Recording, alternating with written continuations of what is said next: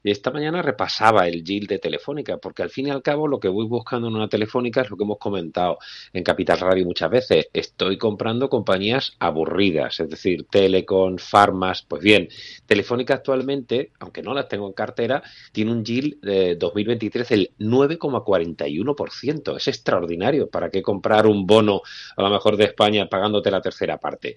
Eh, si los resultados fueran malos, pero las ventas han crecido un 11,2%, es verdad que tenemos una base comprable compleja por las desinversiones el año pasado de las torres de Telsus o incluso la creación conjunta con, eh, con Virgin en Reino Unido. bueno, hay, hay, una serie de parámetros, pero eh, quitando el polvo de la paja, muy bien Brasil, buenos resultados operativos y sobre todo visibilidad, que es lo que le pido a Telefónica, incluso unos ingresos de Telefónica Tech que han crecido un 70,6%, con lo cual buenas cifras, la compañía sigue estando muy barata, tiene un free cash flow que cubre el pago de deuda que es verdad que sube un poquito, y dividendos, yo de momento en un entorno como el actual, yo creo que puede, puede ser un buen momento para tomar Telefónica.